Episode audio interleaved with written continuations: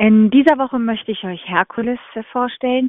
Herkules ist ein um die acht Jahre alter Hundemann, der 65 Zentimeter etwa groß ist, weiß mit grau und schwarz und sicher 40 Kilo auf die Waage bringt.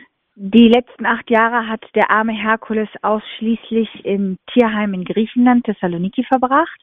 Und wir versuchen schon eine geraume Zeit ein Zuhause für den Hundemann zu finden, was uns nicht gelungen ist. Und so haben wir uns gedacht, wenn nicht jetzt, dann nie. Und ähm, haben ihn dann hier auf den Zorrohof geholt. Der Herkules lebt jetzt die dritte Woche auf dem Zorrohof und ist ein total lieber, netter Rüde. Er hat immer ein kleines Lächeln auf dem Gesicht und wenn man ihn sieht, dann geht bei ihm selbst die Sonne auf.